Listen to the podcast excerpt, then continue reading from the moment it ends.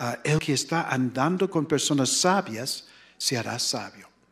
Así si nosotros elegimos como compañeros nuestros aquellos que, que muestren fe, que muestren cualidades y atributos cristianos, que ponen el reino en el primer lugar en su vida, que muestren que son espiritualmente sabios, ellos van a ayudarnos a nosotros a hacer lo mismo, adquirir estas mismas cualidades, a poder poner el reino y los intereses del reino en el primer lugar en nuestra vida, recibir muchas bendiciones y sobre todo estar en una posición para que Jehová pueda permitirnos sobrevivir el Armagedón.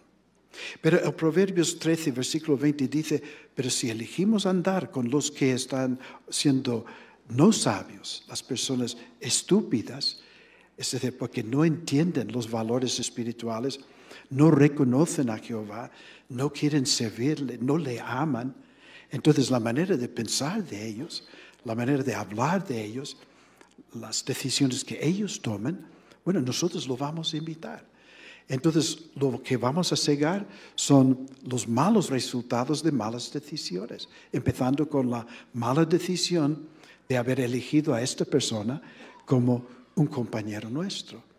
Y después, cuando llegue el momento de decidir nuestro futuro, creemos que Jehová va a vernos como buenos candidatos para vivir para siempre, que sí vamos a aportar algo bueno para el nuevo mundo para que se efectúe su voluntad después del Armagedón. Y no es cierto que a veces tenemos que tener paciencia con nosotros mismos.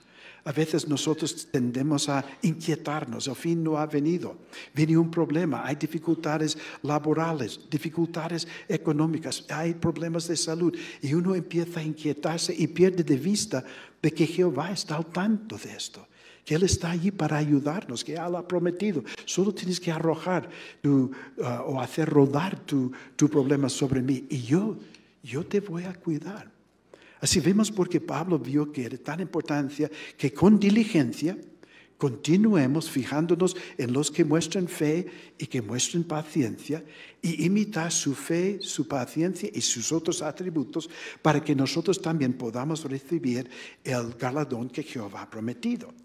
Que podamos entonces sobrevivir el Armagedón, para que podamos empezar a disfrutar de vida durante el milenio, tener delante de nosotros la posibilidad de vivir mil años para adquirir aún más atributos, otros, otras cualidades que aprenderemos de Jehová, para que cuando llegue el momento de decidir si vamos a recibir vida eterna, es decir, al final del milenio, estaremos en una posición para que Jehová pueda darnos lo que ha prometido, vivir para siempre como personas perfectas. Ahora, volvamos un momento al libro de Hebreos, porque Pablo, cuando él habló con sus hermanos en, sus días, él los animaba entonces, no solo lo que hemos leído antes en el capítulo 6, de imitar la fe, la paciencia, con diligencia, para poder recibir la promesa cada uno de nosotros, pero él cuando los escribió en el capítulo 3, les advirtió de una situación que él observaba que pudiera impedir que algunos continuaran mostrando fe paciencia para tener la aprobación de Jehová en aquel momento y en el futuro. En Hebreos capítulo 3, versículo 11, 12, ah, perdón. Él dijo, cuidado hermanos, por temor de que alguna vez se desarrolle en alguno de ustedes un corazón inicuo y falto de fe al alejarse del Dios vivo. Pero siguen exhortándose los unos a los otros cada día, mientras puede llamársele hoy, por temor de que alguno de ustedes se deje endurecer por el poder engañoso del pecado. Entonces, ¿cuál era el peligro que se, ah, que se enfrentaban los, los cristianos, con el cual se enfrentaban los cristianos en, en aquel primer siglo? Pablo dijo, mira, aunque ahora estamos imitando la fe, la paciencia, los atributos y cualidades de eh, cristianos de otros, es posible perder nuestra relación con Jehová.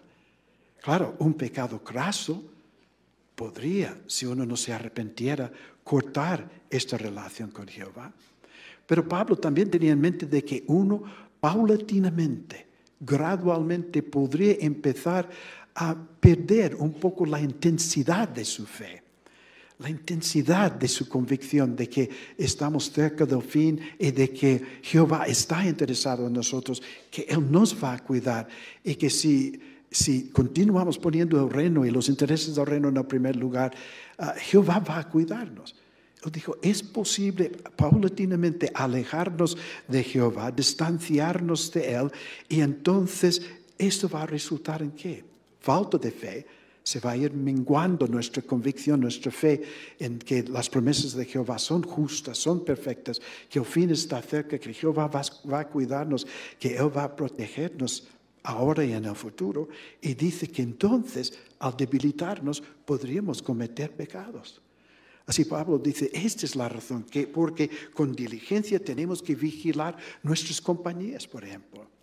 Las compañías con personas físicas, como también este tipo de películas o lo que hay en la televisión o en el Internet, donde se presentan, y muchas veces como si fuese lo, mejor del mundo, eh, opiniones, ah, actitudes, comportamiento que no le agrada a Jehová y que nosotros poco a poco podríamos empezar a amoldarnos a su pensar y empezar a imitarlos a ellos en su vestir imitarnos, a imitarlos a ellos en, nuestra manera de pensar, de ver las cosas.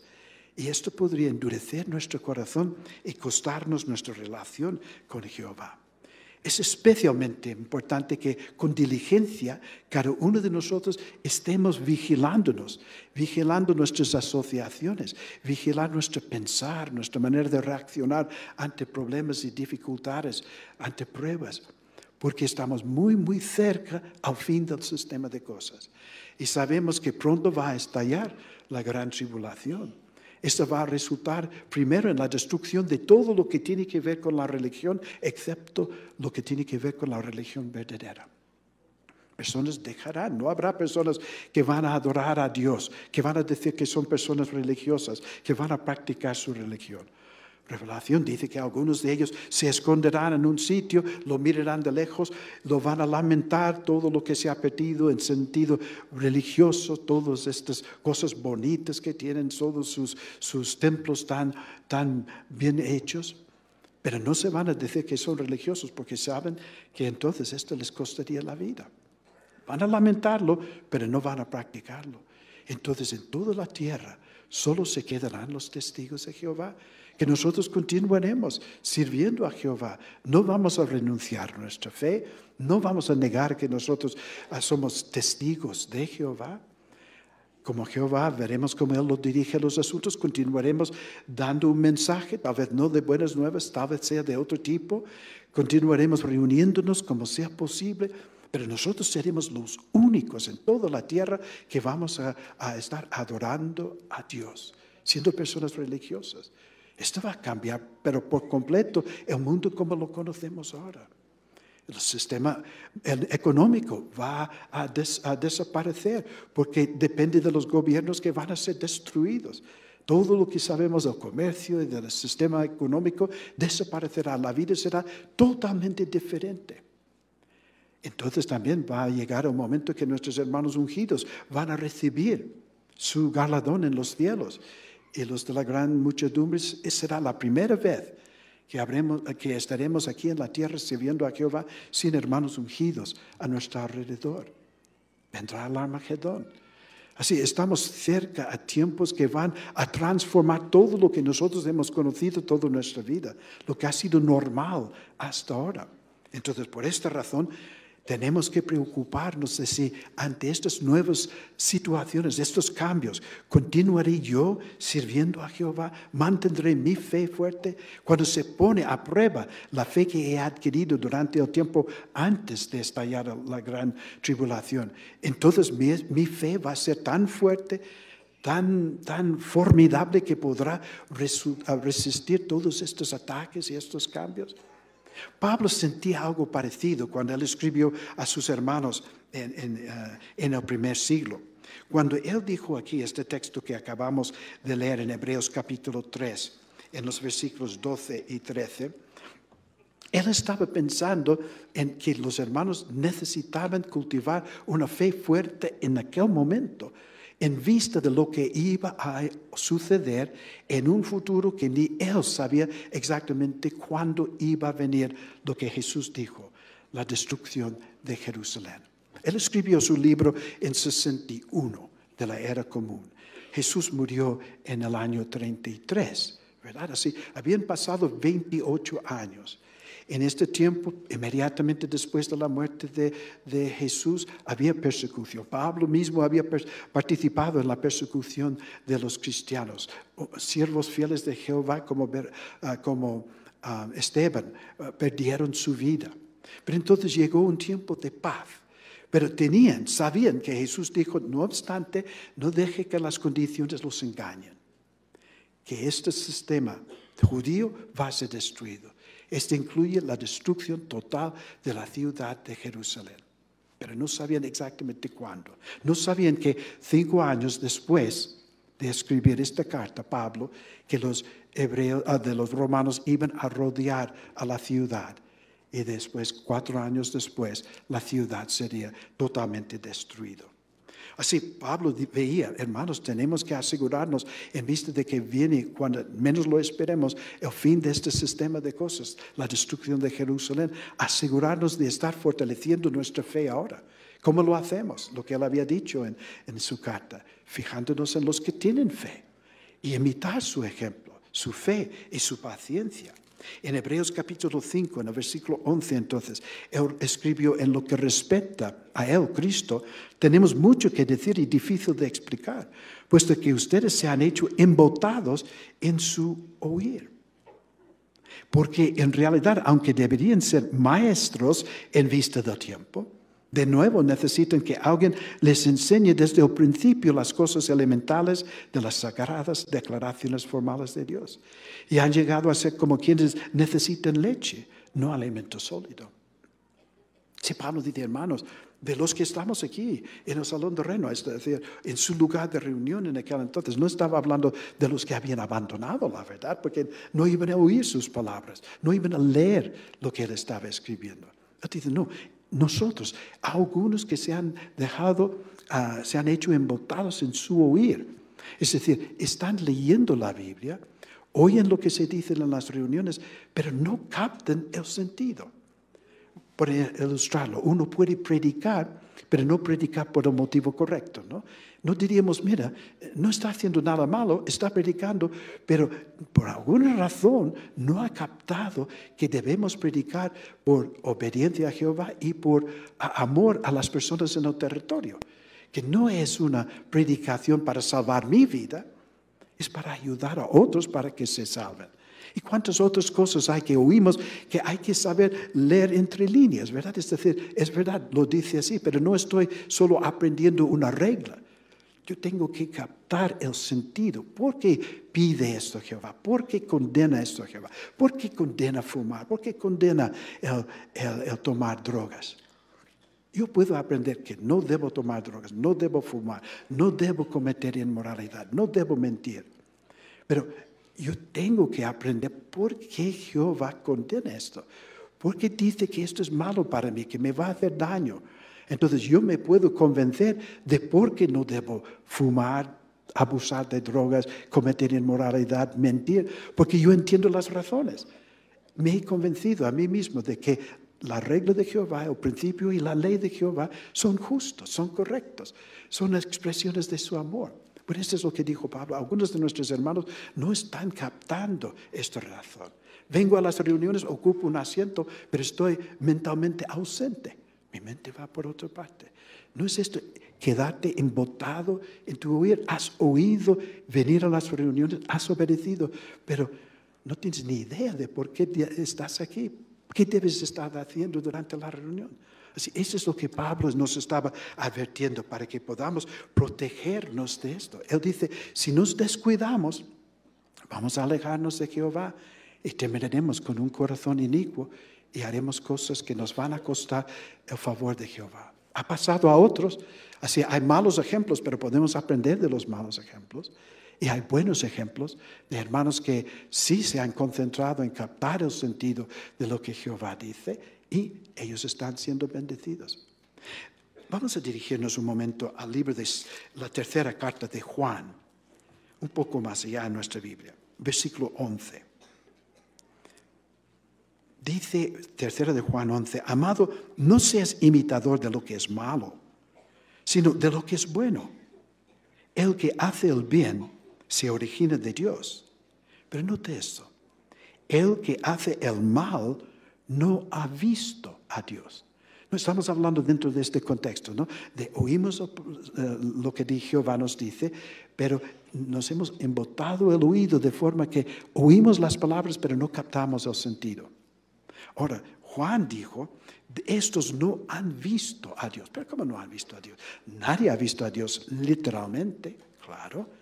Pero nosotros con los ojos de fe hemos visto a Jehová podemos describir sus cualidades, podemos eh, explicar a otros su pensar y por qué él piensa esto, por qué condena y por qué recomienda ciertas cosas. Es como si le hubiésemos visto, ¿no? Pero Juan dice, no, pero hay algunos, es como si, si no han oído, no han captado el sentido y no lo han visto.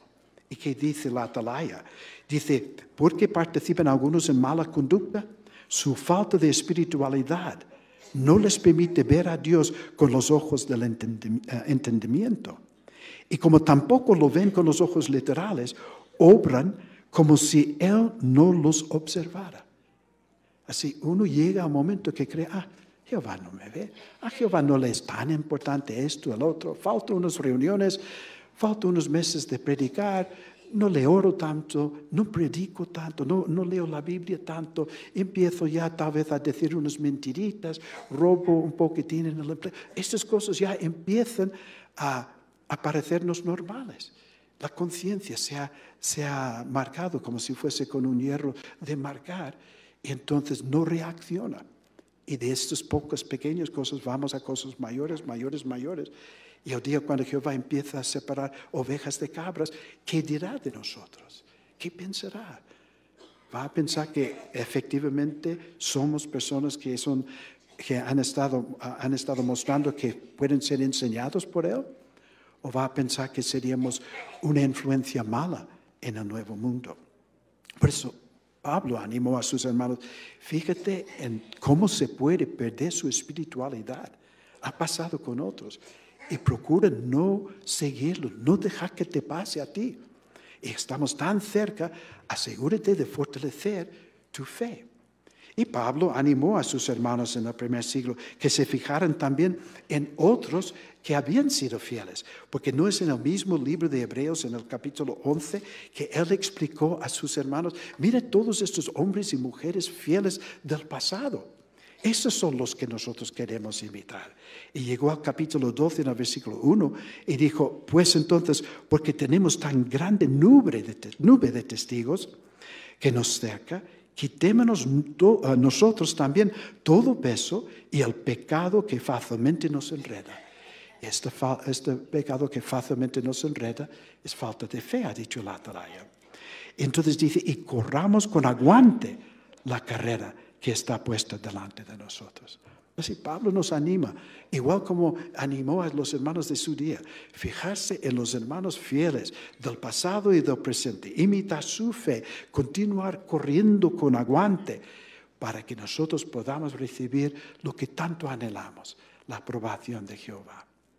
Hablemos unos minutitos de algunos de los ah, ejemplos negativos y positivos que la Biblia nos da y la lección que aprendemos de ellos. Empecemos con Caín y Abel, los primeros hijos de Adán y Eva, después de, haber pegado y haber salido del jardín. ¿Qué aprendemos de ellos?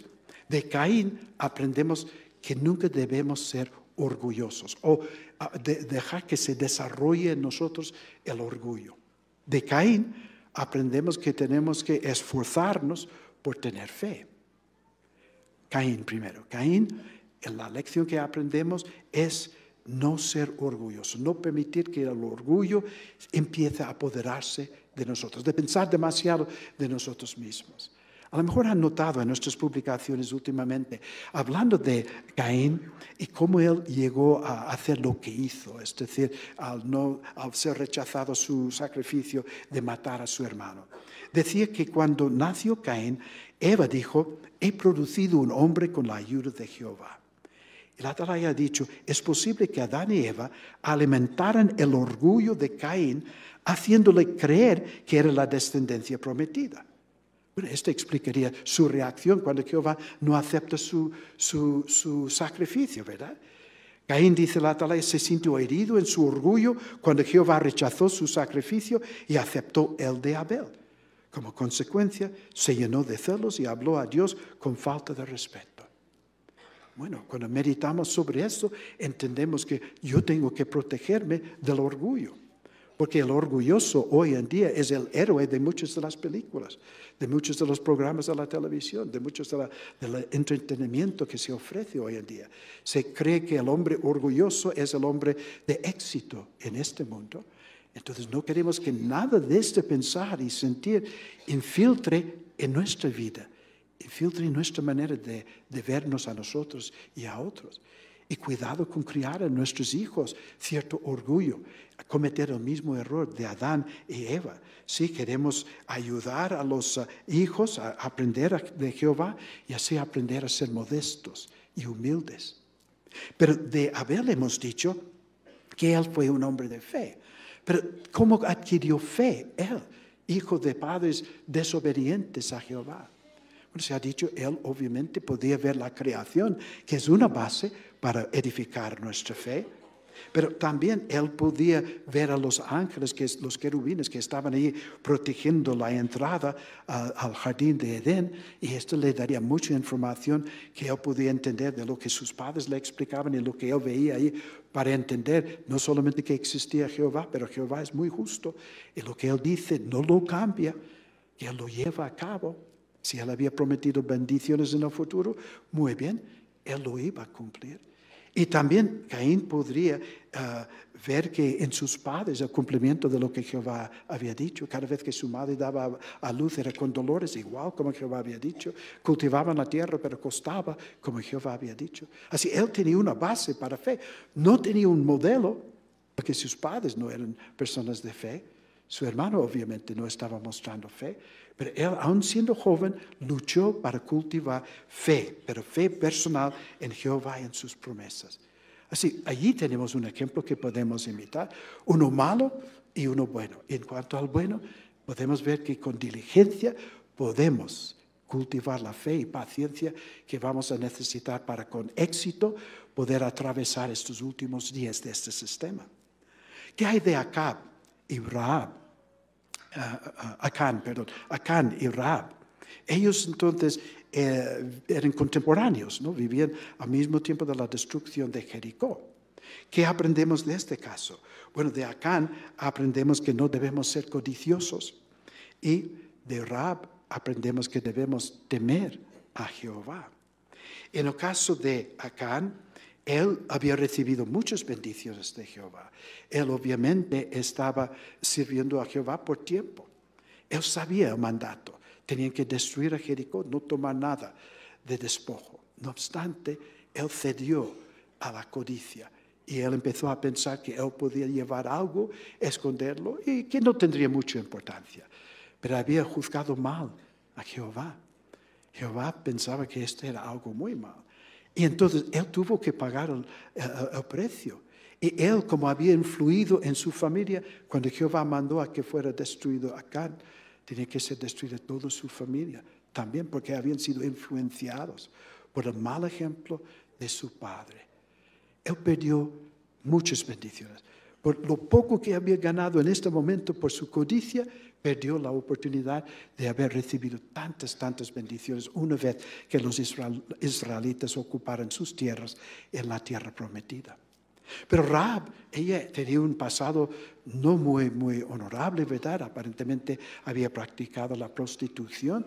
Ella había huido de los actos de Jehová, lo que había hecho a medida que los, los israelitas iban avanzando para tomar posesión de la tierra prometida, puso su fe y gracias a su fe, no solamente ella fue protegida en la destrucción de la ciudad, sino también su familia.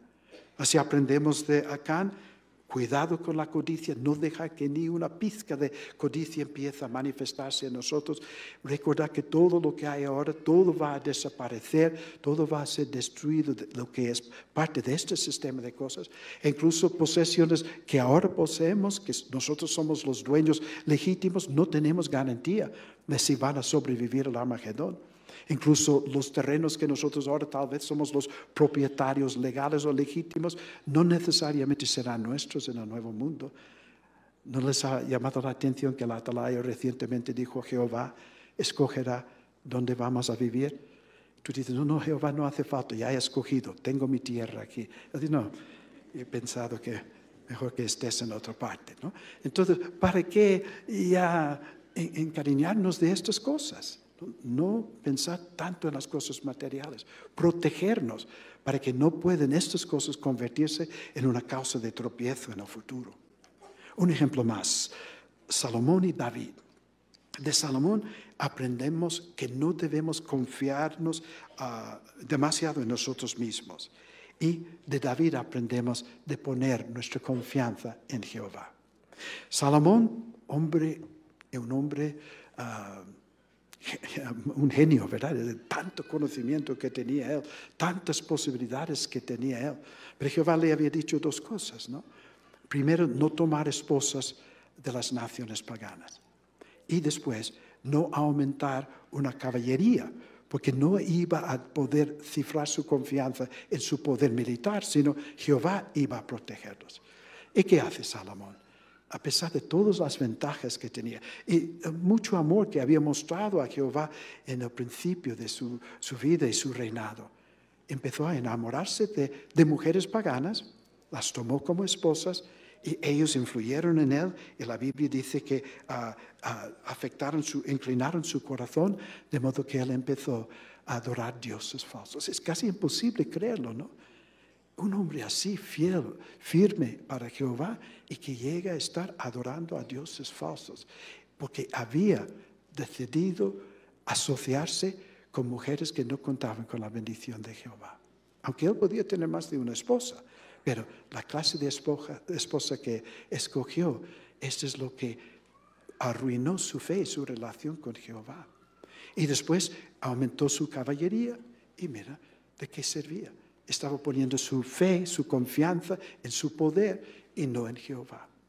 Pero David, un ejemplo tan excelente para nosotros, David sí era un hombre agradable al corazón de Jehová, era un rico, era un gran soldado, pero siempre, siempre confiaba en Jehová. Así, él no vio la necesidad de tener una caballería, sino él sabía, Jehová es el que nos va a proteger. Así vemos cómo nosotros podemos, con más tiempo de lo que hemos dedicado ahora, empezar a analizar estos personajes, procurar tener como nuestra meta aprender una lección de ellos, sea una lección de lo que debemos evitar o una lección de lo que debemos ah, cultivar y hacer. Esto nos va a ayudar a fortalecernos a nosotros, vamos a aprender de ellos y entonces nosotros vamos a acercarnos más a Jehová cuando vengan estos tiempos difíciles estaremos más preparados, mejor preparados, con fe firme para poder actuar. Ya tendremos el conocimiento, la perspicacia para saber qué decisiones que tenemos que tomar. Y entonces tendremos el privilegio de recibir, heredar las promesas, el cumplimiento de las promesas de Jehová. Y entonces tendremos la oportunidad de hablar con personas de fe como Adán, como Raab, como ah, ah, Abel y muchos otros hombres y mujeres como Pablo tenía en cuenta cuando él escribió. Ahora volvamos entonces un momento a Hebreos, capítulo 6, en el versículo 10. Lo mencionamos esta mañana. Este es el texto que, que conocemos muy bien y precede lo que leímos sobre la necesidad de imitar la fe y paciencia de los hombres y mujeres fieles.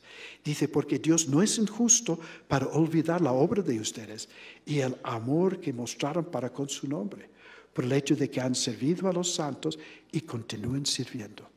Así, todo lo que ustedes hacen ahora, todo lo que hacemos nosotros ahora para mostrar fe en Jehová, para cultivar las cualidades necesarias, Jehová nunca se olvidará de esto. Cuando Él nos ve de aquí a quién sabe cuántos millones de años, Él todavía se acordará de todo lo que tú hiciste para llegar a ser testigo de Jehová. Las luchas que tuviste para poder convencerte de que esta era la verdad, para poner tu vida en regla, para poder dedicarte a Él y bautizarte. Todo lo que hiciste para aprender a predicar las buenas nuevas, para crecer espiritualmente, tal vez para llegar a ser precursor o para llegar a ser siervo ministerial o anciano todo lo que hicimos para poder presentar una presentación de pocos minutos en la plataforma, pero cuántas veces nosotros sudamos y, estábamos a punto de tirar la toalla, porque no nos era fácil participar desde la plataforma. Entonces Jehová se acordará todo esto. Y no será una imagen bonita, no sería esto bonito saber que Jehová, cuando Él nos vea aquí en el futuro, que se va a acordar de todo lo que hemos hecho antes de estallar la gran tribulación para mostrar que nosotros queríamos ganar la fe y adquirir la, fortaleza para poder servirle, para poder agradarle. Entonces, un poco más allá en uh, uh, el capítulo 13, uh, en el versículo 16 de Hebreos, entonces Pablo, otra vez, recordamos, está hablando aquí, escribiendo a los, los, cristianos hebreos del primer siglo, pero también aplica a nosotros, tenemos tanto en común. Entonces dice, además, no olviden el hacer bien y el compartir cosas con otros, porque dichos sacrificios les son de mucho agrado a Dios. Así, todo esto, lo que estamos haciendo para imitar a, otros, a otras personas de fe, el esfuerzo que hacemos para llegar a ser como es Jehová, de poner nuestra vida para que en todo estemos agradándole a Él, todo esto le trae tanto placer a Jehová. Y entonces nos amará aún más. Y Él nos ama más, nosotros le amamos más a Él y entonces Él vuelve amándonos aún más. Así es un ciclo que continuará para siempre. Pero no queremos perder la posibilidad de tener su aprobación. Y por eso es ahora que tenemos que trabajar en cultivar estas cualidades. Tenemos hermanos ungidos que pueden ayudarnos. Su ejemplo pueden servir de ejemplo y modelo para nosotros.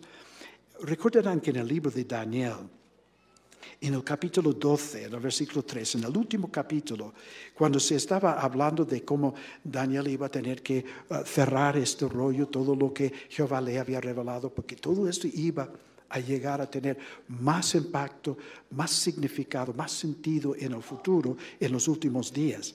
En Daniel 12, en el versículo 3, hay una expresión interesante. Y los que tengan perspicacia brillarán como el resplandor de la expansión. Y los que traigan a los muchos a la justicia como las estrellas hasta tiempo indefinido, aún para siempre. Y efectivamente, los hermanos y hermanas ungidos han brillado como estrellas en este mundo tan, tan tenebroso, donde la mayoría de las personas o no creen en Jehová, o si creen en Él, le hacen caso omiso, que no tienen ningún interés, ningún deseo, ninguna motivación para querer ser como es Jehová, para tener su aprobación. Pero los ungidos en toda esta época han sido como estrellas, puntitos de luz en medio de esta oscuridad que nos animaban a que, mira, no se ha perdido toda la esperanza, todavía hay esperanza, todavía hay los que sirven a Jehová. Esos los podemos imitar. Nosotros tal vez hemos conocido a algunos de estos hermanos, o personalmente, o porque hemos leído su biografía en las publicaciones, en la Atalaya sobre todo, o ahora tenemos la oportunidad de conocer a algunos de ellos por medio del broadcasting, el JW Broadcasting.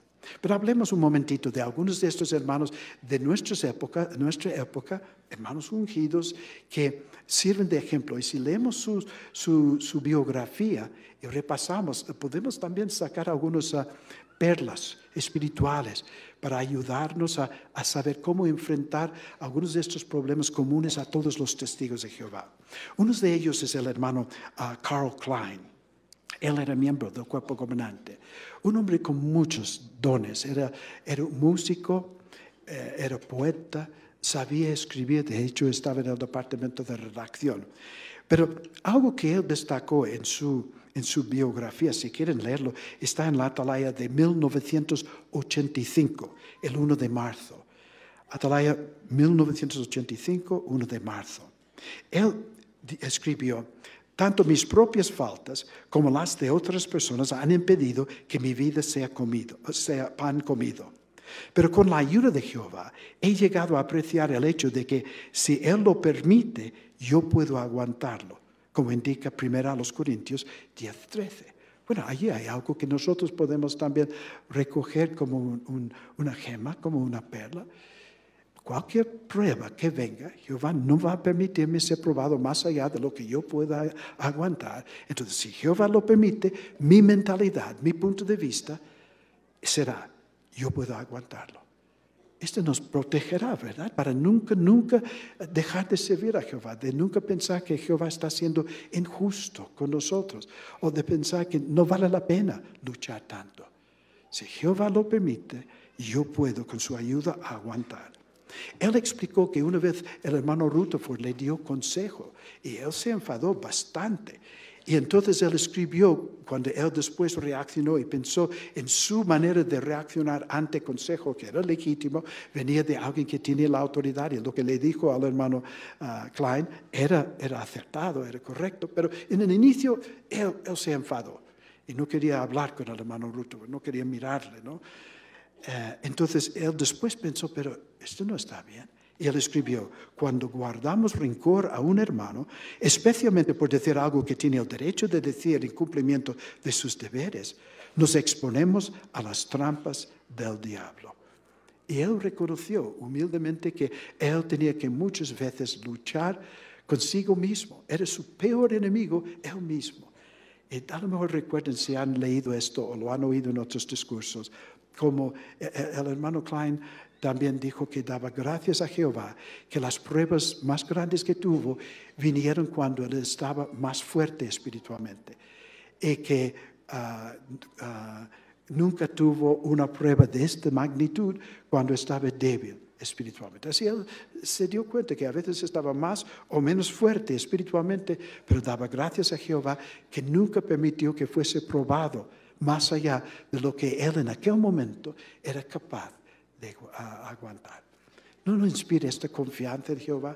¿No nos anima a saber que este hermano que ahora está en los cielos gobernando como uno de los reyes, que Él entiende nuestros sentimientos, que Él tuvo que enfrentar los mismos sentimientos que nosotros muchas veces tenemos y no obstante confió en Jehová y tuvo éxito? Nosotros confiamos en Jehová estamos teniendo y continuaremos teniendo éxito.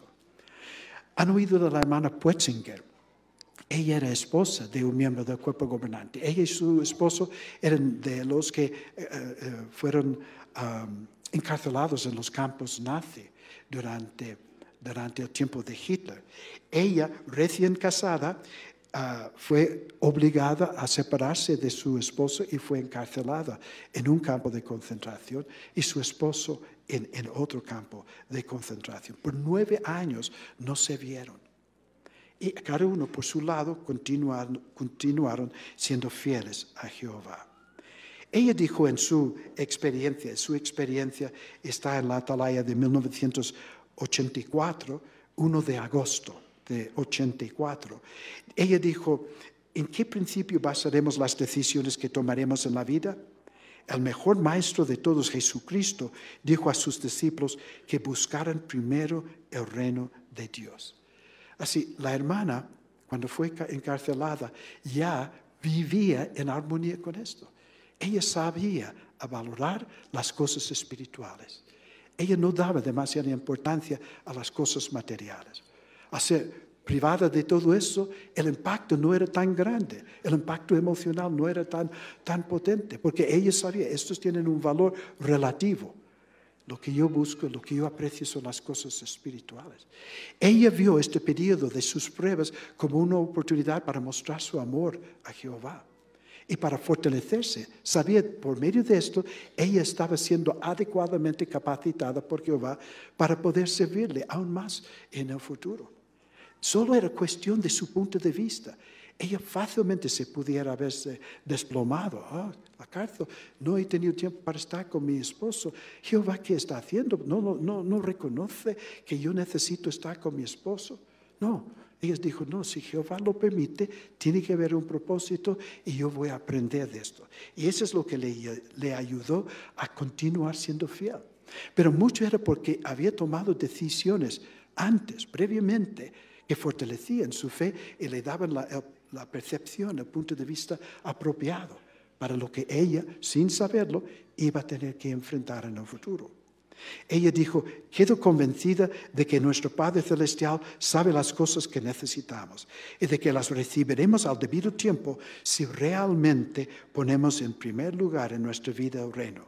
También puedo ver que he recibido cosas que en realidad no necesitara.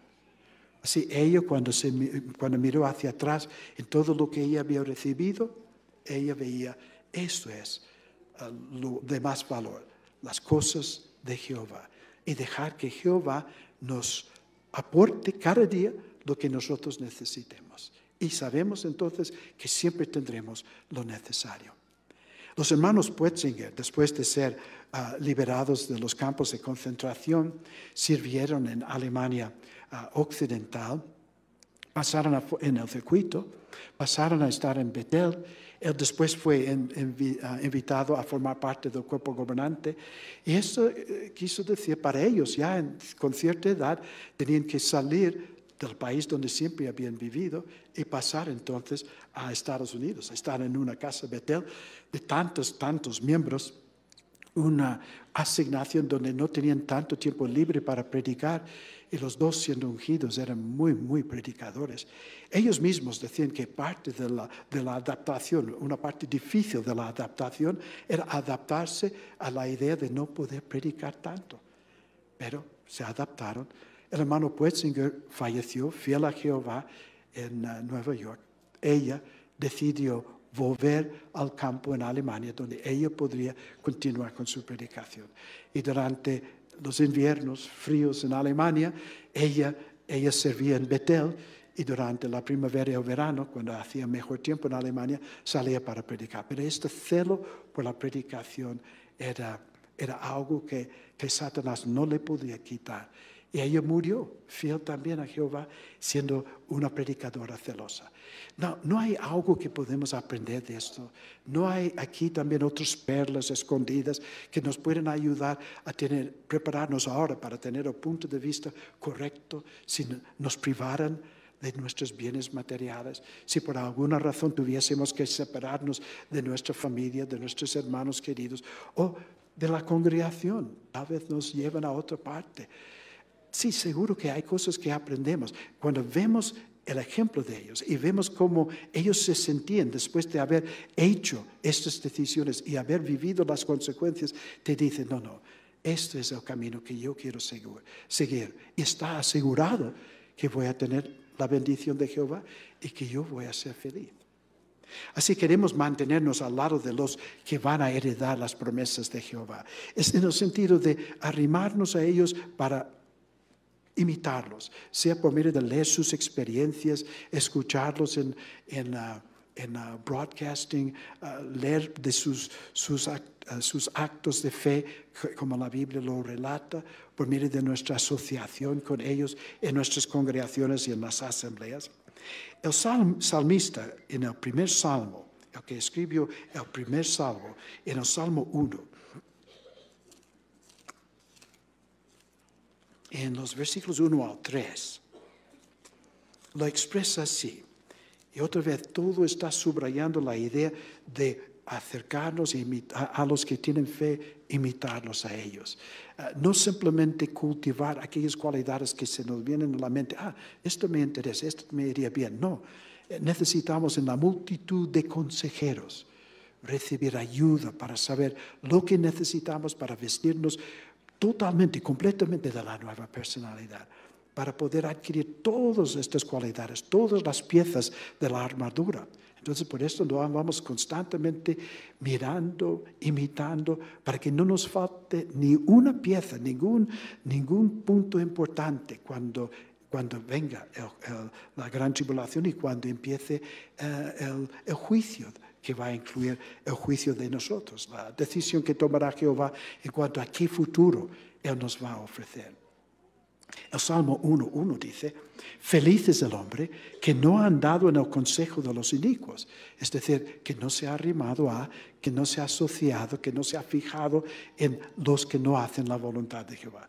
Feliz es el hombre que no ha andado en el consejo de los inicuos y en el camino de los pecadores no se ha parado, en el asiento de los burladores no se ha sentado bueno, la atalaya ha hecho algunas expresiones sobre eso. Dice, no anda en el consejo de los inicuos, pues no hace lo que estos dicen y no adopta sus costumbres no se detiene en el camino de los pecadores, huye de los sitios que estos frecuentan, tanto en persona como a través de medios electrónicos, y no se sienta en el asiento de los burladores, se mantiene alejado de los apóstatas y de los que según sus propios deseos no prestan atención a las pruebas de que vivimos en los últimos días.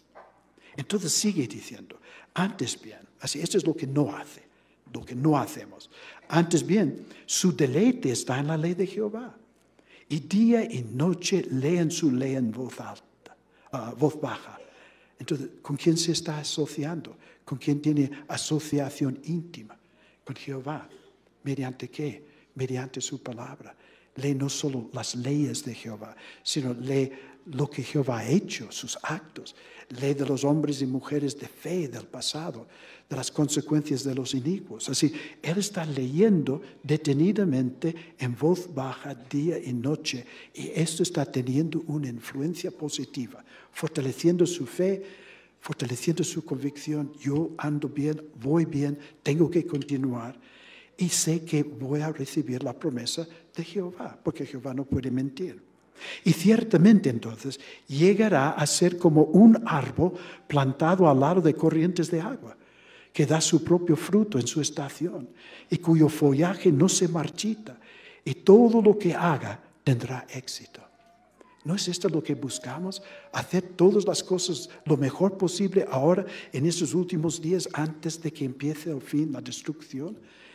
Queremos ser como árboles fuertes, queremos estar al lado de estas corrientes de agua, queremos habernos beneficiado de todas las posibilidades para adquirir conocimiento. Por si el día de mañana se nos cortara la asociación, el contacto con el, esclavo fiel y discreto. Si el día de mañana no recibiésemos las atalayas y las publicaciones con tanta facilidad, tendríamos todavía en nuestra mente todas estas verdades, estas aguas que nos van a mantener hidratados espiritualmente, preparados para, para tiempos de escasez.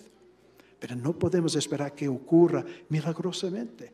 Es el hombre que ahora Toma, tome estos pasos para que podamos estar espiritualmente fuertes para para el futuro. Queremos asegurarnos de apegarnos a las normas morales de Jehová y no dejar que este mundo llegue a afectarnos, que empiece a afectar nuestro aprecio de lo que es limpio, lo que es justo, lo que es moral desde el punto de vista de Jehová. Si lo hacemos así, entonces recibiremos lo que la Biblia dice es la vida que realmente lo es Ahora viviremos como, como personas deberían vivir sus vidas, recibiremos las bendiciones, tendremos la protección de Jehová durante la, gran tribulación, tendremos su protección durante el Armagedón. Y después continuaremos recibiendo bendiciones para disfrutar de la vida que Jehová de veras quiere que nosotros tengamos. Él anhela que estemos en el nuevo mundo. Y él nos insta ahora por esta razón que hagamos todo lo posible para cumplir con todos sus requisitos, para que cuando nos mire en el futuro vea que nosotros somos unos de estas otras ovejas, no una cabra, una oveja que quiere servirle y ha mostrado en este mundo difícil que es así. Sobre todo, queremos imitar a Jehová y Jesús. El salmista habló de aquellos que están leyendo en voz baja día y noche de la ley de Jehová. Así, esto permite que conozcamos mejor a Jehová que nunca. Y los que llevan años en la verdad, no tenemos un, un concepto de Jehová mucho más amplio que tuvimos en el pasado. Hace unas décadas, mucho de lo que aprendíamos era, tienes que ser bueno porque si no, los malos van a, van a sufrir, Jehová los va a destruir, no vas a tener el favor de Jehová. Esto es lo que las religiones han enseñado por tiempo, ¿no? las religiones cristianas. vas a ir al infierno, pórtate bien, o si no, te vas a estar ahí asándote, ah, te, van a estar asando para toda la eternidad. Pero poco a poco hemos llegado a conocer a Jehová Y es verdad, si uno es desobediente, perderá su vida, no va a ser, va a ir al, al, Jena, en el sentido literal, Jehová simplemente dice, no, perderás la vida, habrás, habrás perdido el derecho, por decirlo así, de vivir. Entonces ya dejarás de existir. Eso es cierto, pero hemos aprendido que Jehová es tan amoroso, Él tiene tanto interés en nosotros, hasta lo hemos visto en nuestras ah, ah, representaciones dramáticas, estos videos en las asambleas regionales. ¿No les llamó la atención este año que el Jesús en nuestros videos, en todas estas escenas, era un hombre compasivo? Un hombre que sabía abrazar a sus amigos, no un hombre distante, era un hombre que abrazaba a ellos, ayudaba a aquella pobre mujer que había tocado el fleco de su prenda de vestir, buscando alivio de su condición física. No la riñó, la, encomió, pero a la vez puso su mano para prudentemente ayudarla a, levantarse. ¿Cómo se reaccionó con la resurrección de la niña? ¿Cómo reaccionó Jesús con sus apóstoles? Qué, qué, bonito era ver eh, esta dinámica que había entre Jesús y sus apóstoles mientras ellos se enfrentaban con las cosas y Jesús los animaba a ellos y ellos le miraban a Jesús y le tocaban y le abrazaban. Y esta última escena, cuando Él se iba para el cielo, cuando iba a ascender a su Padre, Qué bonito que los llamó a cada uno de sus apóstoles por nombre, le abrazó y le animó con palabras muy apropiadas para la clase de persona que era cada uno. Ese es, es como es Jesús. Y es porque Él es como es Jehová. Así hay tanto más que vamos a poder aprender de la persona de Jehová y cómo es. Pero si nosotros ahora estamos leyendo en nuestras Biblias, estamos captando lo que, lo que es este Dios tan maravilloso que nunca va a pedir nada de nosotros que sea imposible cumplir.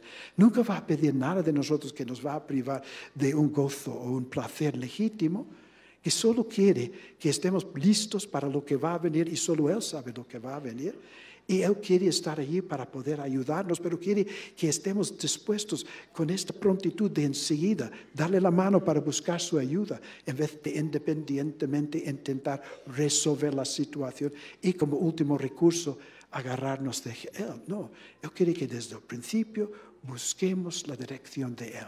Dicen que hay dos maneras de hacer las cosas. Tomas una decisión y oras a Jehová para que lo bendiga, o puedes orar a Jehová desde el principio que Él tome la decisión para que tú puedas seguirlo y puedes estar seguro de su bendición. Eso es lo que Él quiere que hagamos ahora. Ahora en Pablo, en las palabras de Pablo, en primera a los Corintios, en el capítulo 9, en el versículo 25 a 27. Pablo con mucha perspicacia este que la inspiración de parte de Jehová dice. Además, todo hombre que toma parte en una competencia ejerce autodominio en todas las cosas. Pues bien, ellos por supuesto lo hacen para obtener una corona corruptible, pero nosotros una incorruptible. Por lo tanto, la manera como estoy corriendo, sí, el esfuerzo que nosotros hacemos paralelo al esfuerzo de un deportista. Dice, la, la manera como estoy corriendo no es incierta. La manera como estoy dirigiendo mis golpes es como para no estar hiriendo el aire. Antes bien, aporreo mi cuerpo, lo conduzco como esclavo, para que después de haber predicado a otros, yo mismo no llegue a ser desaprobado de algún modo. Si Pablo dijo, no es simplemente cuestión de hacer un esfuerzo, hay que hacer un esfuerzo. Esto es indiscutible. Pero tienes que tener un plan. Tienes que estar tomando acciones, esforzándote de acuerdo con los pasos que Jehová te está explicando. Pero no es simplemente algo de hacer al azar.